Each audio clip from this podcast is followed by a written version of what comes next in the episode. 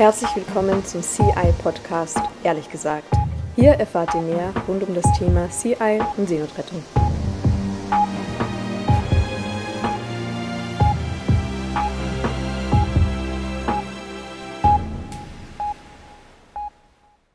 Hello and welcome everyone to the CI podcast, Honestly Speaking. Today's guest is my good friend and also freelance journalist and researcher focusing on human rights and also doing a lot of great work on women's rights, Sara Cincurova from Slovakia. Hi, Sarah. I'm so glad that you're here with us today. Hi, Sophie. Thank you so much for the invitation. Gladly. So, today is, as you may know, Women's Day, International Women's Day. And there are, of course, a lot of topics that we could talk about concerning women or, um, you know, LGBTIQ communities um, and all that. But um, since we have a, a, limited scope here today, we want to uh, specifically focus on female refugees, um, female migrants, people on the move, um, and the particular difficulties that they face when they have to flee their their homes or flee from one country to another, um, with a special focus, of course, on the central Mediterranean. And I have to say that this is a very difficult topic. It's a hard topic. It's not easy to stomach because, um, as you can probably imagine, we will also talk about um, abuse a lot. So I just want to, you know, give you a little bit of a trigger warning that if you don't have um, the right mind for it today, then um, yeah, just keep in mind that this is not going to be a very um, fun topic. This is actually something that's um, yeah very very difficult to deal with, but uh, I think it's very very important that we talk about it, and I think it's something that's often overlooked. And so I'm really glad that um, you agreed to um, talk to us about this very um, pressing topic today, Sarah. Thank you.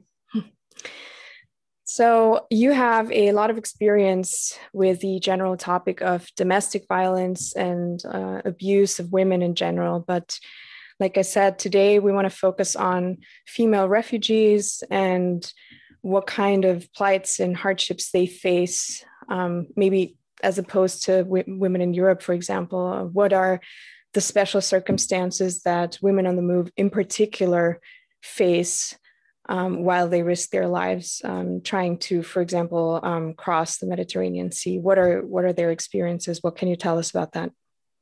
Yeah, it's a very um, important question and a very good question, and I think you know it's it's it's really important to, to start by saying that obviously domestic violence is you know such an important topic and it's happening around the world so violence against women you know it is a worldwide problem and um, you know this this is really happening everywhere and especially you know during the lockdown However, uh, women migrants and women refugees can face um, particular um, problems. And I think you know, it's important to say, and it's important to take into account that um, women refugees can face um, problems or, you know, threats or violence in their home countries before they flee, but they can also go through severe violence along the way once they arrive in Europe.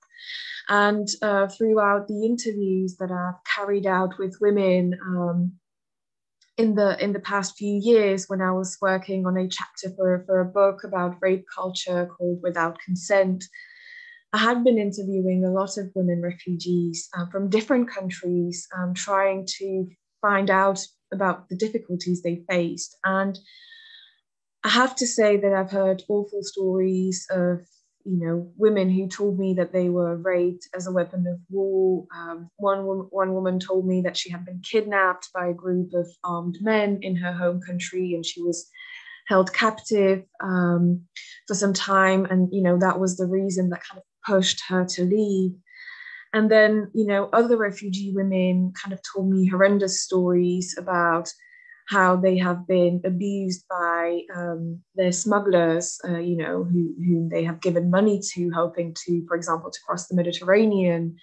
Another lady that, um, you know, you have rescued with the Alan Kurdi ship. Um, Raisa, whose story we, we, we published in December, um, had been a victim of human trafficking. Um, she fled her home country of Cameroon, and along the way, she told us she was very stressed out. She barely knew where she was going. She's been through severe physical and sexualized violence, and then um, she she was hoping to um, approach the EU, and and she, you know she found out that she had been a victim of, of human trafficking, and she and other migrants had been sold um, and ended up held um, captive in Libya. So, you know, this is something that, that happens to women who try to cross the Mediterranean.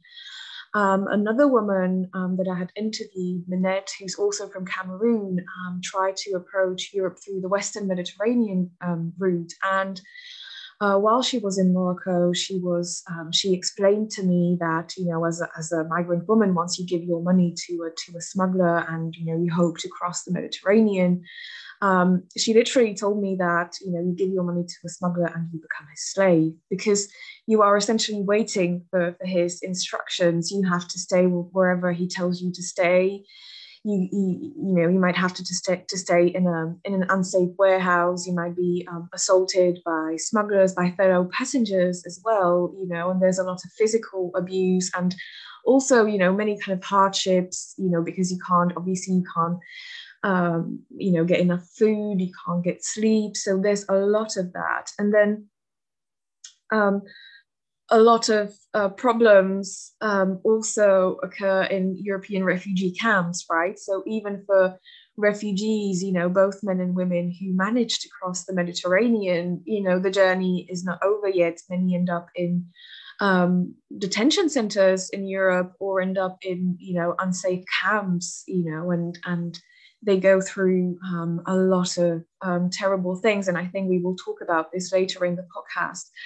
And, um, you know, I think, you know, if, if there was one thing uh, I, um, I wanted to stress or, you know, one major difference for me generally speaking, between um, people who might experience um, domestic abuse in, in Europe and, and you know migrant women um, um, in general, it would be that they might not have any access to justice, um, and they might not have any access to things like medical care for example. So you know when you when you think about a woman who had become a victim of you know human trafficking or who was forced to stay with a smuggler you know somewhere in you know in, in the eu neighboring country or hiding in the woods or you know oftentimes these women have to stay in illegality and there is not much they can do. And for example, one country um, where I have reported from was uh, Morocco, and um, Morocco is, you know, one of the countries that um, carries out very serious um, human rights abuses and raids against um, sub-Saharan migrants and refugees, and um, you know, there's been a lot of um, documents about this by international organizations like Amnesty um, International. Um, but many, uh, many uh, refugee women kind of end up in very precarious situations because migrants in general in Morocco, um, you know, there's been reports of migrants being deported to, to the Sahara to kind of try to um, kick them out to kind of make sure that they stay, you know, as far away as you know from from the EU border as they can. So Moroccan authorities um, unlawfully, um, you know, carry out these raids. And if you're a woman and say you become a victim of violence and then you seek a police officer or you want to report the abuse to the authorities, they are likely going to deport you. So that you know there there is total impunity, and I think you know it kind of all boils down to that: is that there is a lot of violence in many countries around the world, um, including you know um, developed countries where you know violence against women is not um, prosecuted, um, you know, and, and fully and and this is very very hard. And unfortunately we do see in, in some countries um, around the world that you know in the worst case scenarios um, you know some states are actually um, complicit in these abuses because you know some of the some forms of the abuse can be also perpetrated by you know state um, security forces or armed forces against women. And obviously this is the worst case scenario but um, this this is what can happen to some migrant women in humanitarian crises and I, I would say that this is the main difference for me yeah, you, you've just said it. it it's basically a, a human rights issue because, well, I think pretty much all of the women, at least at one point or another during their dangerous journeys, they go through severe abuse in whichever form.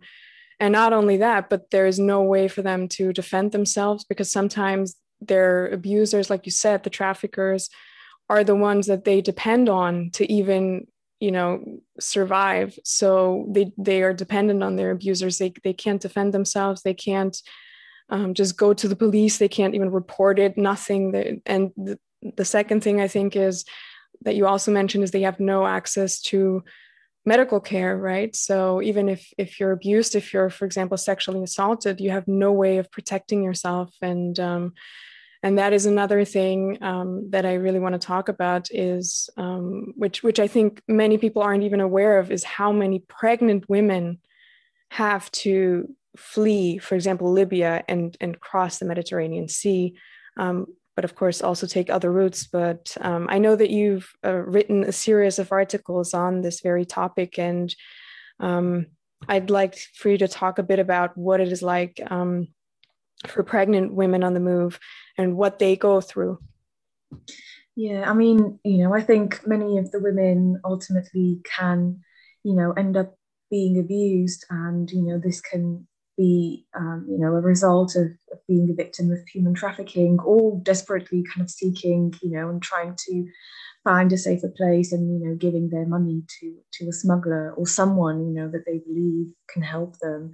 And in in countries like libya for example um, international organizations um, have documented the fact that there, there is a, a huge number of unwanted pregnancies because so many women um, you know can be held hostage or um, can kind of uh, become victims of human trafficking for for sexual kind of um, abuse. They are targeted for sexual um, abuse, and obviously many of them uh, end up pregnant, or many of you know women kind of can flee their country because they are pregnant and want to find a better place for their children or become pregnant along the way obviously not always as a result of, of violence and um, yes i had interviewed several women um, who fled um, you know from different um, countries trying to seek Europe um, while they were pregnant, and their stories were just horrific. Um, I can't, um, you know, stop thinking about uh, a refugee woman um, who, who is my friend now, and you know, who I had interviewed so many times, and whose name is Zainab and who crossed, um, who fled from Afghanistan, and essentially she had crossed uh, the Mediterranean from Turkey to Lesbos when she was six months pregnant. Um, this was in 2019, and uh, she had no idea that she would end up uh, on Lesbos in the, you know, the, the, the so-called living hell Moria camp, and she essentially had to live in a tent um, throughout the winter.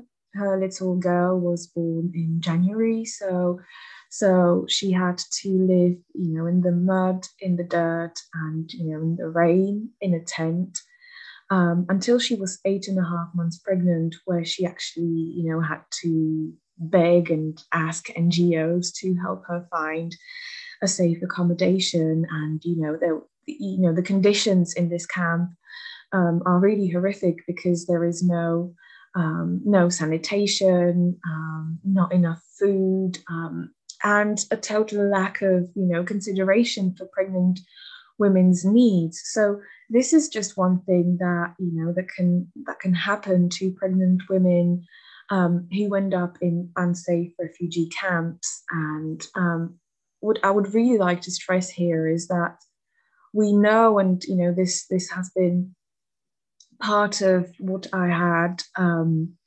um, stressed in in my stories uh, in my series of articles about pregnant women that was published on Women Under Siege was that um, there is um, emerging evidence that um, these high level of stress hormones in pregnant women can ultimately impact um, the health of the mother and the health of the baby later in life.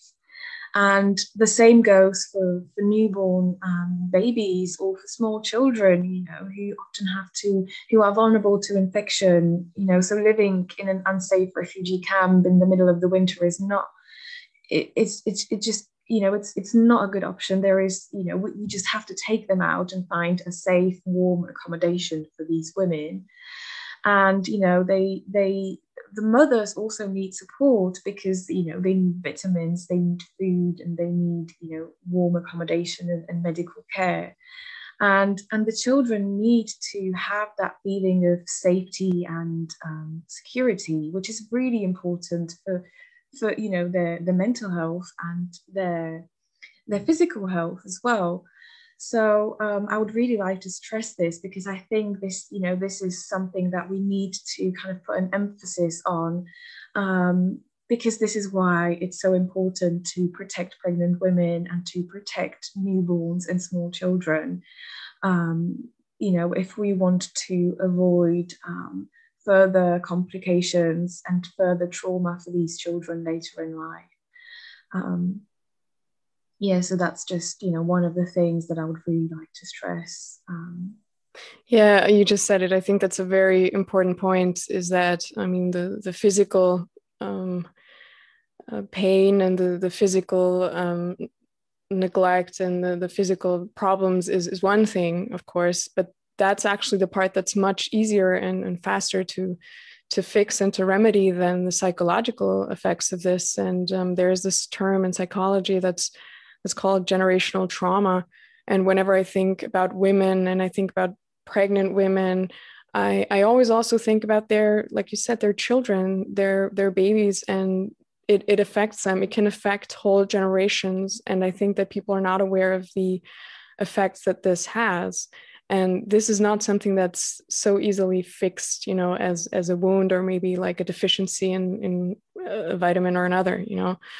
Um, and I, I think we should really um, like you said we, we should consider what this means and what this will also mean for a future um, generation and for for the children of these women. Um, and I, I, think the we will it will take years or decades for for the effects to even um, to show. Yeah for sure. And you know this is this is so heartbreaking because you know another story that i kind of came across was that you know a few months ago I was in Greece and and I found refugee children, um, unaccompanied children living you know in the street, and it was so heartbreaking you know to see that you know to see what these children have to go through and the fact that you know as we mentioned oftentimes there is not enough help um, available um, not enough um, you know medical care um, and these these refugees are you know are live in in very precarious conditions. And you know it's it's really heartbreaking uh, you know as a journalist but also as a human being um, knowing that there's you know children um, you know some of whom might stay with their families and some of whom might you know lose contact um, uh, with their families and who have to go through so much trauma. And you know, if there is one thing we have to do as Europeans, it should be, you know, um, focusing our attention on the needs of, of the most vulnerable refugees, uh, you know, disabled refugees, child refugees, women refugees, victims of violence, um, to really um, grant them their basic human rights. And, you know, with children, to really consider their future development and how we can protect them from you know from a life full of trauma and pain and and medical consequences of, of these hardships that they will ultimately have to face Yeah, you you've also um, already mentioned a couple of, of people in particular because I know that you've done so much research on this. Um, you've talked to so many women about their their hardships, and um, I I just want to know what maybe you have some more stories to tell of what these women told you, what their what their messages maybe, or what has um, stood out to you and what conclusions you can draw from this. And maybe maybe some things in particular that you, you'd like to share. Yeah i mean you know i, I think um, when we speak about mothers and children oftentimes women refugees will um, you know flee when they are pregnant or flee with their children because they want to find a safer place for their children um, to live in. And, um, you know, I remember this uh, refugee family uh, met in Greece some time ago um, who had um, a disabled daughter and who had to cross the Mediterranean with a disabled child, which must have been so hard, you know, on, on a rubber dinghy. And um, I have been thinking about their story a lot because for me, we really must do what it takes to protect the most vulnerable refugees, um, disabled refugees, children, pregnant women, and also provide medical care and psychological care for victims of abuse or severe trauma. Um, and this family with um, a disabled daughter told me they ended up living in um, um, in, in very difficult conditions, um, also on Lesbos, um, in different camps. And, you know, they didn't even have a bed. And their daughter told me after many, many weeks, they were transferred to a safer camp. And she was like, that was the first time in months that we had slept in a bed. And, you know, for me, uh, thinking about their daughter who uses a wheelchair, that must have been so hard because um, you know the hardships this family have to go through crossing the mediterranean you know living in in again you know in a tent or or outside in a camp and not even having a bed and not having access to medical care must have been so hard. And i think we really have a humanitarian crisis you know um, unfolding in europe. And for me as a journalist and as a, as a researcher focusing on on women's rights um, you know, one of the key messages would be that we should take these stories and these people into consideration and think of safer ways that we can, uh, you know, make of ways to make migration safer and, you know, to grant them, again, the most basic human rights. Um, yeah, so that, that will be, you know, one of the key messages from me. Yeah, I, I think you you've actually already pretty much answered my my next question, which which would be how we could actually improve things or um, what needs to be done maybe as a as a first step. Do you have any any more thoughts on that? Yes, I mean, obviously, this is a very complicated question, right? And I know. talk about this for, for hours, and I think there's different, you know, perspectives um, you know of kind of viewing this issue you know politically and and medically and and you know so many different aspects to consider. But i believe you know as a journalist you know who tells the stories of these people is that we have to first of all think about these people and consider their needs and know that there are vulnerable people and know that there are people you know not just the vulnerable ones but everyone. Uh, we, we need to ensure that they can access their their basic human rights that they have you know the right to um, a fair and effective um, process that they have the right to apply for asylum.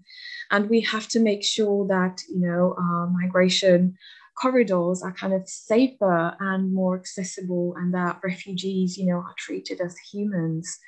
Um, so that's you know one of the key things. And then for for refugees, for women refugees, for pregnant women refugees, we need to make sure that they, they have access to medical care because that's another thing that you know we've seen. And and you know this is another another issue that we we had spoken about with uh, you know the Alan Kurdi crew, knowing that you've had pregnant women aboard. And even that is you know it, it can be so hard because oftentimes you know it's doctors aboard have to work in in in very difficult conditions right? And so taking the needs of these women into consideration and not just on the ship because i think you know the humanitarian crew and the humanitarian doctors will do everything they can. But mostly you know um, in the eu neighboring countries and in um, the eu refugee camps making sure that you know pregnant women can see a doctor that they can you know that all of this can kind of unfold in, in safe conditions. Um, you know, this this is really important. And um, obviously, for me, you know, we could talk about the political issues surrounding, you know, the, these problems, which is that so many countries like um, Libya, for example, receive uh, money, you know, from the EU, and which ultimately leads to kind of more human violations if, if their own um, authorities, you know, perpetrate more human rights abuses, and we should not turn a blind eye um, to this. And um, yeah, I essentially think that we should think about, you know, more finding more humane um, migration policies, and um, also stop discriminating against refugees and really, you know, keep that um, thought of you know humanity in mind. Just you know not forgetting that they are human beings and they need protection like everyone else like all of us. Absolutely right. Yeah and um, maybe to to end this very uh, dark episode on a little bit of a brighter note um, one thing that I want to say is, and, and I'm sure you've you've had some similar experiences, is that I was time and time again so impressed with the incredible strength of these women and the incredible um, you know endurance that they they have and the way that they still know how to love they still they can still you know trust and love and form friendships and um, you know they, they're sometimes grateful for the most basic acts of you know treating someone like a human being and it just goes to show what they've been through but also the incredible strength of these women it's it's impressive. And i think we can learn a lot from from these women who have been through hell literal hell and and still um, come out the other side and, and are still able to you know smile and to take care of their children and to share their stories. And some of them still you know they want to speak out. They want to help improve things for other women who are in the same situation that they were in and um, i think that's that's also important to to mention. I'm sure you've had uh, experiences like this as well. Um, i know you did. Yeah of course. I mean you know I, I um I had also interviewed a lot of human rights NGOs when I was working on on on, on that chapter for, for, my book, and also while working on different um, stories I had written. And oftentimes, you know, when you interview um, people from from humanitarian NGOs, they will tell you that they have seen women, um, you know, doing um, the most, you know, incredible um, things, you know, overcoming the worst kind of hardships and taking care of their children and you know things that you know one thing are impossible to endure and to, you know to do in order to take care of their children and this is true and for me you know time and time again i see this in, in almost every every country that i work in you know one example that comes to mind is when i was doing stories about chechen refugees living in poland where you could see that you know these women had been so brave and oftentimes, you know, were able to flee with two, three, four, five children and rebuilding a new life, you know, for themselves. And I think, you know, you must have seen that on the Alan Kurdi as well, because, uh, you know, I'm, rem- I'm remembering this lady that um, whose story we had published and, you know, who essentially told us that um, she had been sick the entire way and she was six months pregnant at the time. And when she when she fled Libya, she was essentially um, she was very scared and she was also very sick and she was vomiting the entire time because she was pregnant. And she must have been you know terrified. And and uh, you know your doctors had later told us that um, she was essentially um, unconscious when when the crew kind of pulled her out of, of the water. And then you know, and then the crew, um, yourself included, also told me that she had been, you know, the most adorable person aboard and, you know, taking care of all the other children, you know, and is in spite of the, the fact that she had been sick and she was vomiting and, you know, and she was she was pregnant and it must have been very hard for her. But she was ultimately able to kind of um, you know show so much humanity and kindness to other people abroad and to you know to play with the children and you know and showing that she would be a great mother. And you know and this is what i see time and time again with these women who, who had been through impossible hardships and you know who who essentially you know went to hell and back. And and they are still able to to do a lot of work to help other women you know that will be one of the main things is that oftentimes they want to share their stories and want to get involved in projects helping other people. Um, and um, you know showing an incredible um, incredible acts of, of courage and and humanity. And it, it, is so hard when you have to think about all the hardships that they have been through. Um, you know when really these people oftentimes have so much potential. And that's why you know i have this message of humanity because i think it's so important to you know to to view them as human beings and and really to walk to work toward a more humane policy. Because ultimately you know when you interview these women and when you interview refugees in, in general oftentimes you will find that they have this enormous strength and they care about other people and they want to help other people. And you know they have this incredible amount of, of humanity kindness and resilience. So that's you know a, a message of hope. Absolutely right. Absolutely right. And i i think these these women and their children, they could really form the backbone of a new and better society if we only let them, you know, if we, and all we need to do is give them basic human rights, you know. Um, Absolutely. I mean, you know, I was so moved because um, the, the, the children that I mentioned that I, you know, I essentially found in, in living on the streets of, of Athens um, in Greece last year, they were two unaccompanied minor children um, and they they um, they fled um, Afghanistan. And then, you know, when I spoke with them later on, after they you know had been taken to a hospital and and um, um, and kind of treated, and you know, they they they essentially what message what, what they told me was that you know they when they grow older, um, they are 15 now, they want to become social workers to help other children, you know, and these are two um, unaccompanied children, refugee children, you know, who had been abandoned and lived in the street.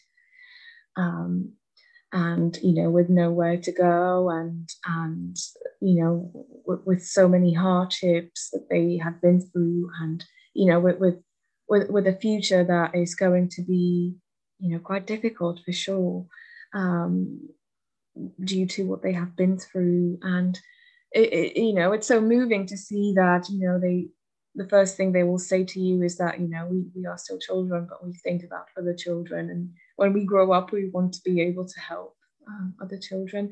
And i think we need to kind of um, um, empower them and you know give them that possibility to do that you know because i think it's so important to show people that you know to really work with their potential instead of rejecting them because that will ultimately lead to more trauma and you know more kind of um, hardships in the future. And i think you know some groups are actually quite easy to help you know when you work with young people when you show people you know that sometimes it's really about those acts of, of kindness and you know showing them that you know that there is someone or something willing to help them it, it can really be um, kind of a big shift for them. And you know this this is again you know this is why we need policies that take all of that into consideration um, so that these people don't feel like you know like they are treated as objects but that they you know that they are really shown some some humanity and kindness which you know oftentimes is not the case in detention centers and so on. Um so so yeah uh, i mean you know again this is it's it's the same you know thing that we've already said many times in this podcast. Yeah it is. We really need to protect women's rights to protect children's rights and um, to improve the situation because we have the means to. We we need only decide to do it. And I think we would be surprised at what we could learn and what kind of potential is unleashed um, by people who have been through through hell, through the worst imaginable things, and and can still be so so strong and positive and um, yeah, I, I think it would be beneficial for for everyone and people just need to realize that and and I mean, besides the fact that it is absolutely legally and ethically wrong what we're doing to women, especially, but, but to all the refugees out there. So, yeah. Yeah, um, this wasn't an easy episode, I have to say. and um, I, I also had to think about um, some of the women that I met on my missions and um, in my work uh, during this this conversation. And it's always with I'd say one sad and one happy eye that um, that I think of them. And um, I want to say that I, I, wish all the women that that I've met that have been through such horrible things all the best for the future. Um, I want to say thank you to you, Sarah, for talking to us today, for sharing your experience, for doing the important work that you do, for reporting on this, these issues. I want to thank um, all the women who try to help other women in whichever way. And um, yeah, I I want to say to all the women out there, and especially to all the refugee women, um, I hope you have a, a, safe day, and we will continue to fight to improve the situation and um, fight for women's rights. Thank you, Sophie. Okay, so have a good day, everyone. Thanks for listening. Thank you, Sarah. Bye.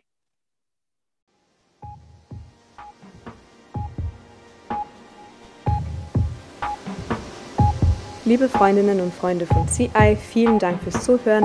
Mehr Infos findet ihr auch auf unserer Homepage unter www.c-i.org.